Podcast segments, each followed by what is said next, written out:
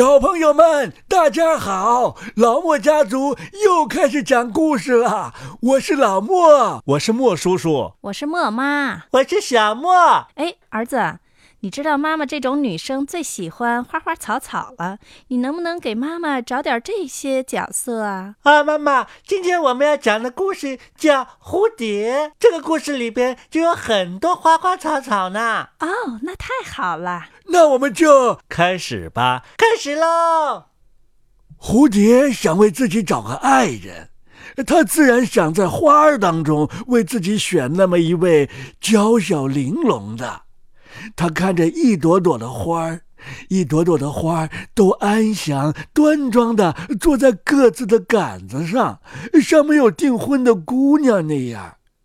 可是供他挑选的花很多很多，挑选起来呀很困难。蝴蝶怕麻烦，它便飞到春黄菊那里。他们把它叫做法国的玛格丽特。他们知道它能够算命，它也真的能。一对对爱人把他的花瓣一片片的扯下，这一片就问一个关于爱情的问题。你是真心实意的吗？你痛苦吗？你爱的很吗？一点点吗？一点儿也不吗？或者诸如此类的，个人都用自己的语言问。蝴蝶也来问了，它并不把花瓣摘下来，而是亲吻着每一朵花瓣。他的意思是，善意能得到最好的回报。呃，亲爱的玛格丽特春皇菊，他说道：“啊，您是花儿中最聪明的妇人了，您懂得算命。那您告诉我，我能得到这个？哦，那个吗？我能得到谁？我知道了，就可以直接飞到那里求婚去了。可是玛格丽特根本就不回答，她不喜欢蝴蝶把她称作妇人。”因为你知道她还是处女，那她自然就不是妇人了。蝴蝶问了第二遍，问了第三遍，他从玛格丽特那里一个字都没有得到，于是他不愿再问了，直截了当的开始求起婚来。那是早春的时候，到处盛开着谎报夏花和番红花。哦。它们都很娇小。蝴蝶说：“一群可爱的十五六岁的小姑娘，可就是太幼稚了点儿。她就像所有的年轻男人一样，在寻找稍微年长一点的女孩子。之后，她飞到了银莲花那里。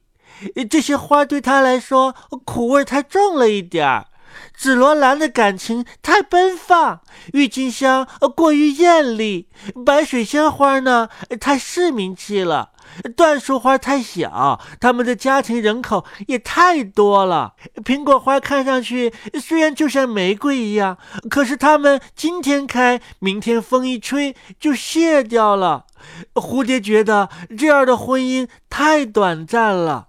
豌豆花是最匹配的，既红而且白，贤淑温雅，是那种小家碧玉，长得好看，还能做家务呢。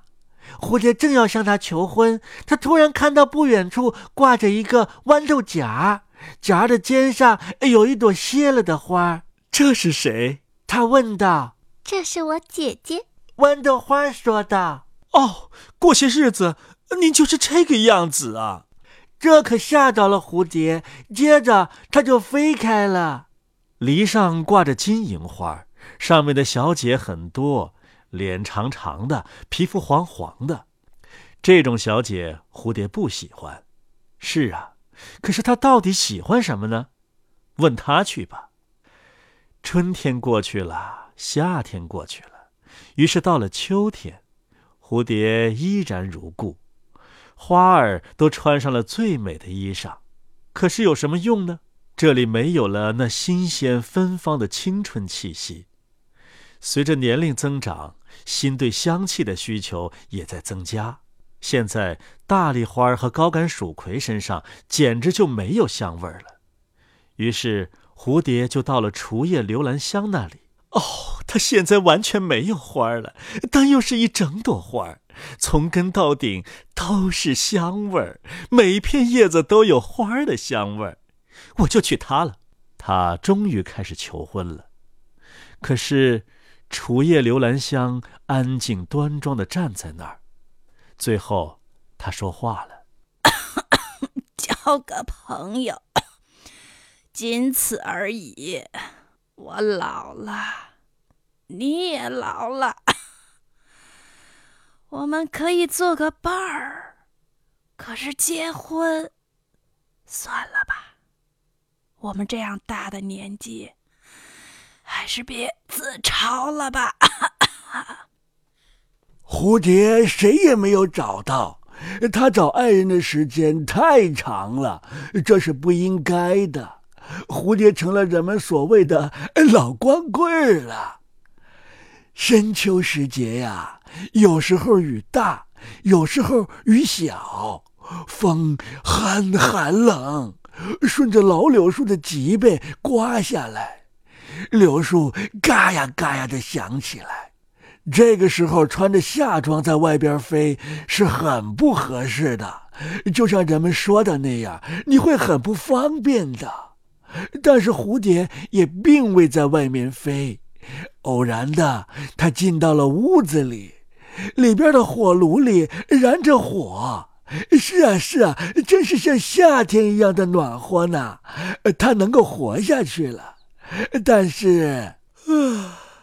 但是活着是不够的，他说道：“总应该有阳光、自由，呃，和一朵小花什么的。”他撞上了玻璃窗，被人看见了，被人关上，被人用针钉到了珍品盒子里，对他就只能这样了。啊，这下我也和花一样长在杆子上了。”蝴蝶说道。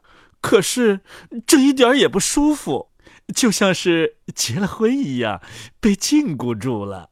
他这么自己安慰自己，这可不是什么好安慰。屋子里的盆花说道：“哼，对盆花的话不能太相信的。”蝴蝶觉得，他们和人类的交往太多了。好了好了，今天的故事蝴蝶就讲完了。妈妈，妈妈，你觉得今天的花的角色怎么样啊？哦，嘿嘿，花啊倒是真多。可是啊，这里面给妈妈的角色是一个特别特别老的花儿啊。那我们以后就专门给你留一些呃年轻貌美的角色吧。嗯，你可别像这里面的蝴蝶一样到处拈花惹草哦。哈哈，好了，小朋友们，今天的节目就到这儿了，再见，再见啦，再见。